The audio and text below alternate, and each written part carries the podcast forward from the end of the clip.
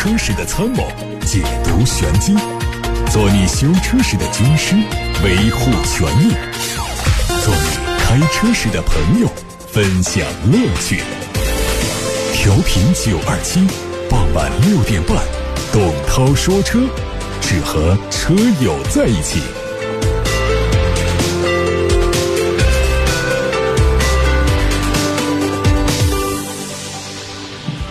我是董涛。先看新闻，保时捷官方刚刚宣布，今年一季度全球新车交付量达到五点五七万辆，同比下降了百分之十二。中国市场第一季度的销量为一点六九万辆，同比下降百分之十。在美国，它的第一个季度实现了百分之八的同比增长。美国市场以一点五万辆位居第二，仅次于中国市场。具体车型，卡宴已经向全球所有市场进行销售，实现了百分之三十五的销量增长。新车交付了一点八三万辆。另外，马坎以一点九八万辆的成绩，成为保时捷最畅销的车型。路虎的全新一代揽胜激光四月十四号会国内首发，预计是国产版本。从申报图可以看到，全新揽胜激光保留了海外版设计，但是使用了和星脉相似的细节，看起来更加时尚有科技感。新车长四米三七一，几乎和现款持平，轴距两米六八一，小幅增加了两点一公分。它有两种外观风格，提供六种不同款式或配色的轮毂，搭载现在的 2.0T 发动机，继续匹配九速手自一体变速箱。雷克萨斯官方最近再次发布了旗下全新车型的预告图，公布了它的名称叫 LM。图片显示，新车是一款 MPV，预计是基于丰田埃尔法平台打造。它的车侧造型也和埃尔法非常相似，向前倾斜的壁柱有很高的辨识度。还采用了面积更大的镀铬装饰，以体现豪华感。作为参考，现款埃尔法搭载3.5升的自然吸气 V6 发动机，最大功率300匹。未来新车还有可能推出混动版，它会在即将开幕的上海车展上全球首发。昨天，一汽大众第一款小型 SUV 下线。新车可以看作是一汽大众国产的大众 T-Cross，但未来会采用全新的中文名字。它基于 MQB A0 平台，外观参考了欧版设计，倒梯形进气格栅和前大灯组相连，雾灯组采用的是巨型风格，和上汽大众的版本区别开来。新车预计提供 1.4T 和1.5升发动机，分别匹配七速双离合和五速手动、六速手自一体变速箱。车在今年的年底上市。丰田发布了一段全新一代汉兰达的预告视频，展示了它的造型。它的前脸和最新的海外版丰田 RAV4 非常相近。另外，它笔直的腰线从前翼子板后端一直延伸到尾灯，上扬的腰线和下沉的车顶线条使车窗在后端逐渐收拢。相较于整体造型比较方正的现款汉兰达，新车的侧面造型更加有动感。车尾是使用了横置的尾灯。它会在四月十七号开幕的纽约车展上亮相。今天，新款的丰田八六上市，重返中国大陆市场的八六推出了2.0升的手动豪华型、自动豪华型，售价分别为27万七千八和28万七千八，七种车身颜色，配有全 LED 大灯、尾灯和雾灯，并且用轮胎应急修理套装取代了此前的全尺寸备胎。车内标配了4.2英寸的多功能仪表盘、行车电脑显示屏、真皮多功能方向盘，还有带赛道模式的车身稳定系统、上坡辅助等安全便利配置。外媒说，大多数驾驶辅助系数都关注于碰撞发生之前的几秒钟，但是福特最新推出的碰撞后刹车功能，只在解决碰撞发生之后的情况。这项技术由福特工程师自行研发，可以在车辆发生碰撞之后，适度的进行刹车操作，让车辆停止滚动，并且避免可能发生的二次事故。先看汽车消费维权，张女士，她的车是一九款别克英朗，涉及到黄石的一家别克 4S 店。他说我的车出问题，被武汉的别克 4S 店工作人员拖走之后呢，他们说是我人为造成的，不是车质量问题。还让武汉的质管大队修改了定责书之后才进行修理，修理费是我的保险公司出的。三月二十八号左右，车修好了，由武汉店工作人员送到黄石店。黄石店工作人员说需要提供维修证据，我把行车记录仪、信息、照片等给工作人员，他们看完之后确实觉得车质量有问题，就以要把证据给厂家确认为理由收走了。但是昨天接到消息说呢，他们拒不承认。一致说是由于我驾驶不当造成的，觉得不合理。这位朋友还提出呢，希望换车或者给一个说法。啊，我觉得换车可能协调难度比较大，给个说法呢，就是这车到底是质量问题还是不是质量问题，它需要一个结论。这个结论呢，目前来说呢，这个两家 4S 店，武汉和黄石这家店呢，都认为不是，不是质量问题。但是呢，前面有细节，啊，就是这个武汉店认为这是一个这个质量问题。这个维修的证据，我觉得这不应该是用行车记录仪的信息和照片这些信息的。而是说每一次的维修呢，都会有工单这样的证据，为什么不拿着这些证据来证明呢？而且就算是有这个证据呢，它往往也不能证明车是有质量问题还是没质量问题，它只能证明这车是修过还是没修过。那么黄石店以这个车修过还是没修过来确认这个车是质量问题还是不是质量问题，我觉得黄石店听起来是不靠谱的，这个说法是站不住脚的，啊，所以这到底是一个什么样的问题啊？在武汉出的问题，这车到底是质量问题还是驾驶问题？这需要这个第三方的专家来对它进行一个鉴定。我们会让编辑来联系武汉和黄石这两家别克店，请他们呢对这件事情呢做出一个解释。下一个投诉，这位姓胡的车主，他是雪佛兰创酷的车主，他说四月一号啊，开出小区门口一百米，突然。熄火，拖到 4S 店拆开，发现发动机的连杆断了，打破了缸体。车子只开了两万七千公里，不到三年呢。我要求 4S 店质保，4S 店说是厂家怀疑车辆进水导致的，不给质保。可是我的车从来没有涉水轮胎三分之一，打了很多投诉和厂家电话，一直没反应，该怎么办？这个按照我们现在的这个三包法规，还有我们的这个消费者权益保护法等等这样的。法规来说，这车子在质保期之内，如果店方认为这是人为原因，它不是质量原因的话，那么应该是由厂家来出证据。举证呢，这个责任呢是由厂家或者说 4S 店来承担的。我们消费者可以不管，消费者可以把车丢在 4S 店，开始计时，多长时间给我修好。那么店方的责任呢，就是要及时出示证据，证明这不是一个产品质量问题，这是你的人为使用问题。比方说进水，比方说其他，我们消费者是可以不管的，所以这是一个基本的常识。那么现在呢，已经开始出现了纠纷，就是店方认为是进水导致的，于是不给质保。那么这车呢，在这个 4S 店放了多长时间了？我们要有一个手上要有一个东西来证明这车放了多久。要知道，一个故障修三十五天修不好，可以提出退换车，你就开始计时吧。他一天不给你出示，你就一天拖着他都可以。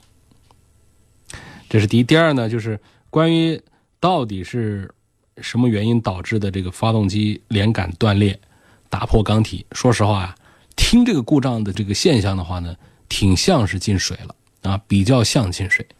好。是到底是什么原因？我们也会让编辑来跟汉口石桥的这家 4S 店来联系核实这个情况啊。发动机连杆断呢，这个往往说到这工作原理上讲啊，就是气缸里头进了不可压缩的东西，水水就不可压缩。我们的油气混合体是可以压缩的，压缩就可以产生高温，火花塞那儿再点个火，它就燃了。这一燃它就爆爆炸，这爆炸的时候就产生了。能量就做功了，它就把活塞往下一推，活塞往下一推呢，就把连杆带动一转，呃，连杆带动一撑，然后呢，曲轴跟着一转，曲轴输出端呢就出现了一个转动的这么一个能量，然后呢再传递到变速箱，经过齿比的变化之后，最后呢这个转动的这个能量就来到了我们的车轮子上，车轮子一转动就把车子拖着跑了，这是整个的这个发动机的这个工作的。能量传递的原理，那么怎么会出现活塞上面的一些这个部件断裂呢？就是它压缩不了，压缩的这个过程当中呢，可能是有水进去。水是怎么进去的？水呢，它有两个通道可以进水，比方说从进气口进水，还有一个呢，就是我们的气门盖啊，这个垫片密封圈破了、冲了，也会把我们的冷却水直接导入到气缸里头去。那么这两种原因到底是不是人为造成的，其实是很容易说得清楚的。所以这个事情我觉得应该是不难办。下面来看投诉，一个二手车直卖网复检的时候啊，后备箱有水，漏水的原因未知，要求退服务费和押金，结果他不退。那么在买车的时候，有没有这个二手车直卖网的这么一个声明，说这个车保证不是这个泡水车，是泡水车，我怎么样？要有这样的一个条款。如果没有这样的条款的话，那还是处在一个不利的地位。我们的消费者是处在一个不利的地位。第二点呢，就是这个车子后备箱有水，是否它就是泡水车？这也是一个有待确认的点。就是后备箱有水呢，一可能是泡水了，还有一种可能呢，就是这个车的这个有管路漏水，漏水。这个管路漏水呢，又有两种，一种呢是下雨的时候啊，这个雨水它没有排到外面去，它顺着它的这个排水道啊，它排到了后备箱里头，在后备箱底下积水了。那么还有呢，比方说我们的这个雨刮器的喷水的管路有破损，它导致这个沿途啊水洒在这个后备箱里头，这都可能导致后备箱里头有水，还不仅仅是一定得是泡水车它才会后备箱有水。所以如果说只是这样的管路漏水，导致的，它不算是泡水车的那一种，它不属于泡水车，那么这属于一个故障车。关于这个故障车呢，在鉴定，在这个看这二手车的品相的时候，如果说呃没有做特殊的约定，呃，那么现在我们消费者要求退服务费和押金的话呢，可能也会遇到一些麻烦，就是你取消这个合同，对方不认可。你还拿他没办法，因为事先你们的条款里面没有把这个车一不能泡水，第二它不能是有任何的故障，没有把这些说清楚。二手车呢，多多少少总会有一些瑕疵和故障的，所以呢，这个二手车直卖网可能就咬着这一点，那车总会有一些不足的地方、不满意的地方。啊，如果在合同里面没有约定，那么这个交易的取消就会有麻烦。最后要跟一句话，补一刀。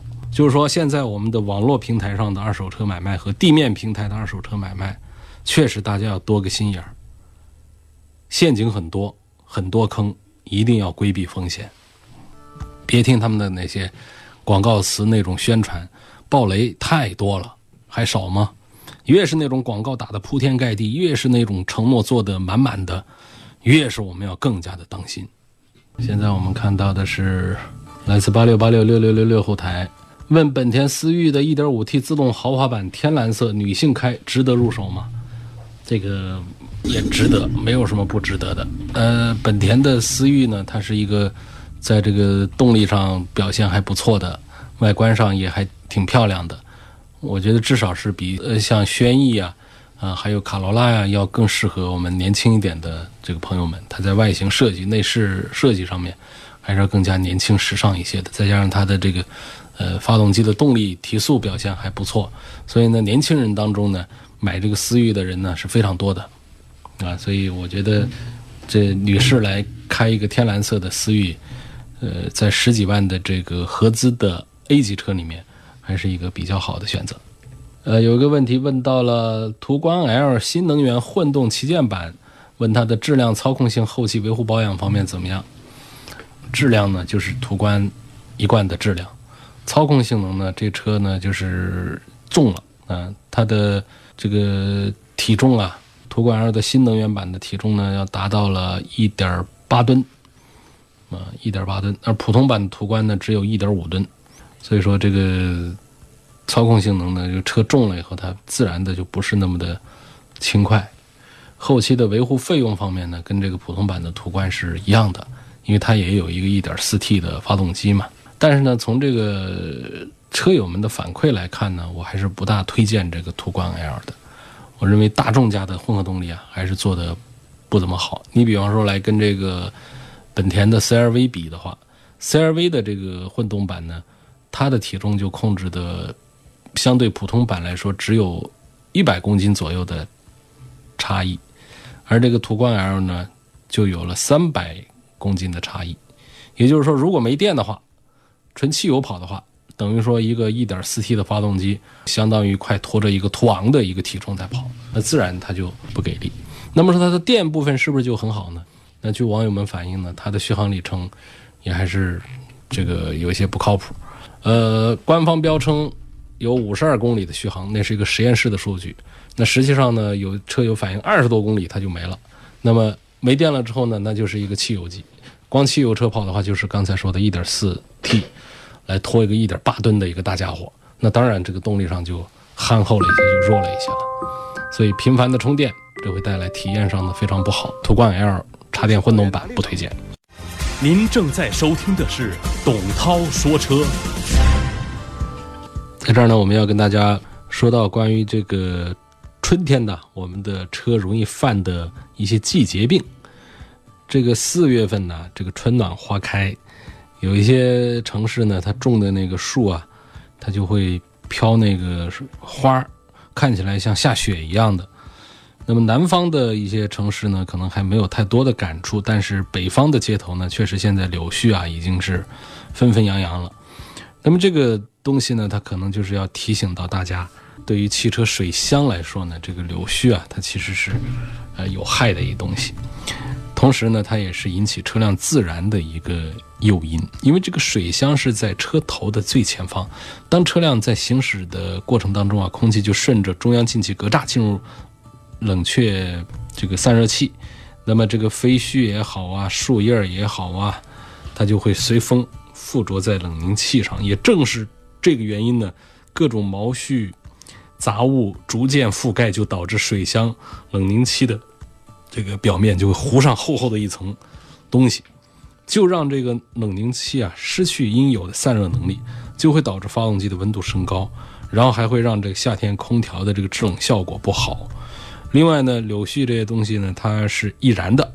如果说进入到发动机舱里头去，遇到高温，尤其是一些涡轮增压机器啊，大家看到一些视频，涡轮增压机器的涡轮呢，在长时间的高速运转之后呢，甚至会。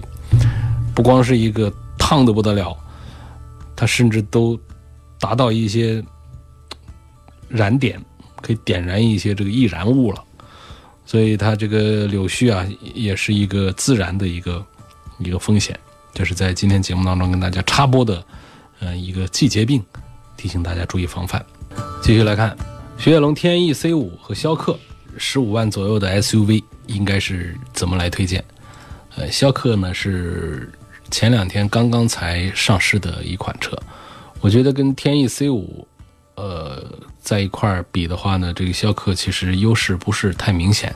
就从整个车型，不管是讲动力单元呢，还是尺寸呢，还是配置，还是驾驶的质感来说，逍客并不见优势。但是呢，日产这个品牌还是更有号召力。一说逍客，大家都知道；一说天翼 C 五，谁有多少人眼前就能够出现这个车的形象？所以呢，销量大的这个逍客呢。它在保值啊，在各个方面呢要更好一些。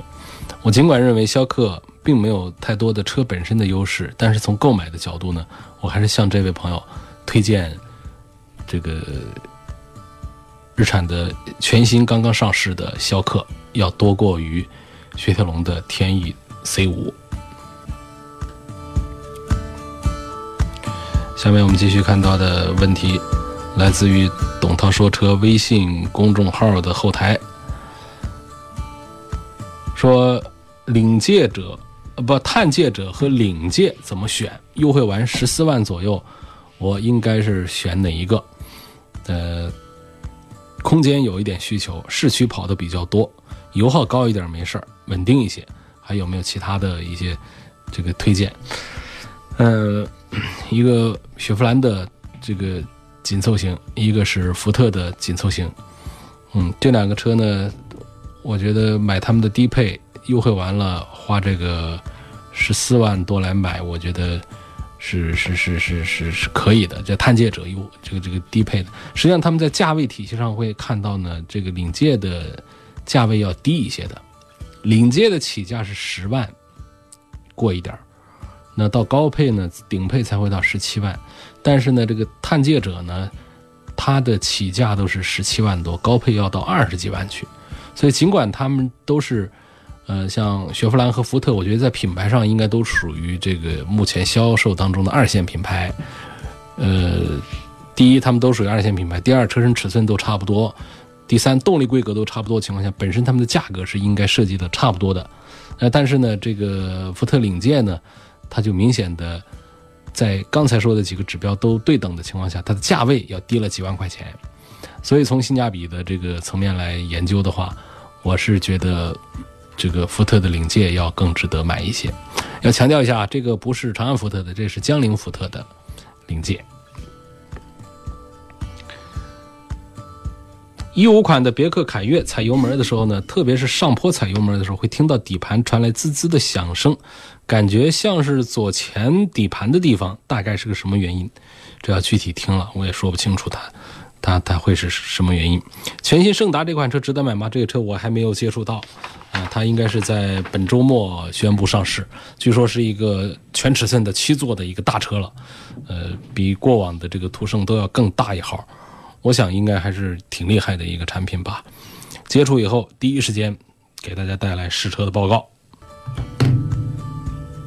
英菲尼迪的 Q50L 三大件表现怎么样？呃，英菲尼迪呢还是一个技术派的企业，呃，尤其它这一次推出的一个是转向系统，第二刹车系统，第三是这个发动机的这个技术方面，英菲尼迪其实都还是做的不错。东风英菲尼迪的 Q50L。呃，它的对标车型呢，实际上应该是找宝马的三系、奥迪的 A 四这些车。那么跟他们在一块儿，第一个实际价格要低一些，第二个动力规格要高一些。我觉得，呃，拿着英菲尼迪跟这个奔驰、宝马、奥迪的这个产品比，如果把这个 logo 的事儿不讲究的话，不讲品牌、非一线的奔驰、宝马、奥迪的话，英菲尼迪的这个 Q50L，我觉得在性价比上的表现还是很好的，推荐。三大件也是比较可靠，后期的费用呢，呃，三大日系豪华品牌呢都讲究的就是长时间的，呃，这个很多次的这个免费的保养，但是真要是坏了的话，维修的话，它并不便宜。您正在收听的是董涛说车，现在看到的是董涛说车微博的后台大家的问题，有位叫卖卖土豆说。听你的广播，好像你不太看好纯电动车啊。那么增程式的电动车可以考虑吗？比如说理想制造 ONE 和金康的 SF 五。很抱歉，这个理想这个品牌我听说过，但是这个 ONE 我是不熟悉。然后这金康的 SF 五呢，我也是非常陌生，我就不评价了。那么增程式的电动车呢，我觉得要比纯电动车更适用于我们现在做这个新能源车的过渡。它各方面的技术要更加的成熟一些，因为我们并没有过多的依赖于电池，而现在的电池实际是不是太靠谱的，呃一个东西。不管是讲这个充电的一个设备，还是讲一个续航方面的一些感受，还是讲这个电池的环保本身这方面的一些态度和理念，我觉得这都是一个让敢于吃螃蟹的这个前卫的人士们先去享受吧。我们总结他们的经验，再做下一步的考虑，这可能会。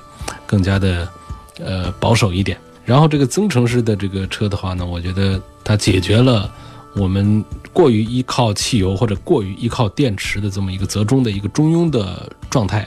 我们也没有太多的这个充放电这方面的一些焦虑。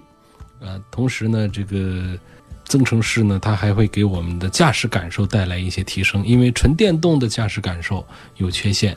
纯燃油的驾驶感受其实也有不足，那么这个增程式呢，往往可以把这两方面的好感把它集合起来，让这个驾驶的过程啊更有意思。裸车不超过二十六万，对比奥迪 A4L 和凯迪拉克的 XTS，现在哪一个更适合买？我看现在两款车的降价幅度啊都特别的大，嗯，这是第一个问题，我们先回答。我觉得。如果不嫌弃凯迪拉克的 STS 老的话呢，我觉得买它是挺好的。你就把它当个二手车买好了，因为这个车呢是如假包换的 C 级车，就是跟奥迪 A 六、奔驰 E 级和宝马五系一个级别的。那么人家那些车都还在卖四十万的时候啊，它的起价都只有三十多万，现在一优惠就跟个奥迪 A 四一个价了。我们就把它当做一个二手车。二手的奥迪 A 六、宝马五系和奔驰 E 级来说，二十几万来买它也是一回事儿。而何况我们买到的还是全新的车，所以整个呢，这个一八款的这凯迪拉克 STS 呢，是一个销量很不好的，啊，不太好的一个车了。呃，也基本上呢，在凯迪拉克的销售体系里面呢，不属于热点车型。凯迪拉克现在热点车型、热点的轿车还是 ATS、ATS L 和 CP 六。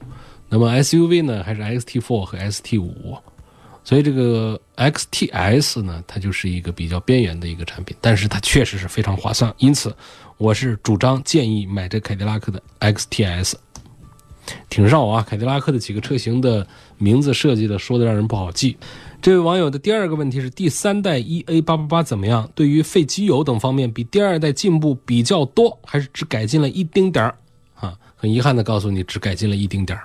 就是我们的大众的 EA 八八八这个缸内直喷涡轮增压发动机有一个这个挺要命的一个缺点，就是它的油气分离系统啊做的不太好，所以它的机油呢会进入这个燃烧室来燃烧，然后呢这个机油呢就消耗的比较快。我们这儿说的就是叫机油消耗比较快，没说烧机油啊，因为烧机油呢它都得从排气这个系统里面。呃，来确认它是烧机油，但是现在呢，这个这个官方的说法呢，就叫这个机油的非正常消耗，也不承认是烧机油，好像这个烧机油这个帽子呢就比较难看一些。然后这个第三代的 EA88 呢，它针对这个油气分离系统是做了一些修正和调整的，所以它在。呃，废机油这个事儿上呢是有一点进步，但是是不是彻底的解决了呢？也没有彻底的解决这个机油的消耗。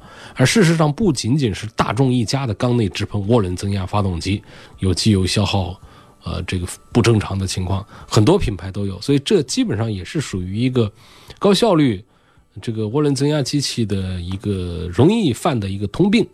那么在这个涡轮增压的，尤其在二点零排量左右的这种涡轮增压的缸内直喷发动机当中，这个机油消耗非正常的概率还比较大，就是呃买到车之后可能中彩的这个概率要高一些。这是来自于董涛说车微博后台的问题，问奥迪 A 六 L 新车平时没加燃油添加剂，多少公里加油路三效？平常啊。我们汽修专家是推荐每五千公里加一次油路三效，来去除积碳、去除胶质、去除这个燃油当中的水分这些东西。嗯，但是你新车呢，其实是没必要加的。我觉得怎么着也得个一万公里以后吧，一万公里以后再考虑每五千公里加一次油路三效。在武汉市区开，住在汉口，呃，上班是光谷。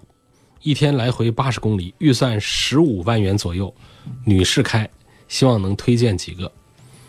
这猛的一问呢，我不知道到底是想买轿车呢，还是想买这个 SUV，这都还是比较多的。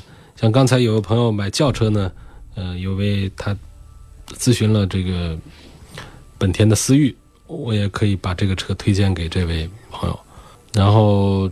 另外呢，我如果说喜欢这个 SUV 的话呢，我可能会向这位朋友推荐领克。